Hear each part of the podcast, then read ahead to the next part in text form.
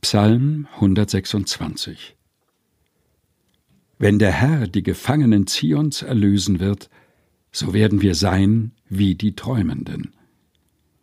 Dann wird unser Mund voll Lachens und unsere Zunge voll Rühmens sein. Da wird man sagen unter den Völkern, der Herr hat Großes an ihnen getan. Der Herr hat Großes an uns getan. Des sind wir fröhlich. Herr, bringe zurück unsere Gefangenen, wie du die Bäche wiederbringst im Südland. Die mit Tränen säen, werden mit Freuden ernten. Sie gehen hin und weinen und tragen guten Samen und kommen mit Freuden und bringen ihre Garben. Psalm 126, gelesen von Helga Heinold aus der Lutherbibel der Deutschen Bibelgesellschaft.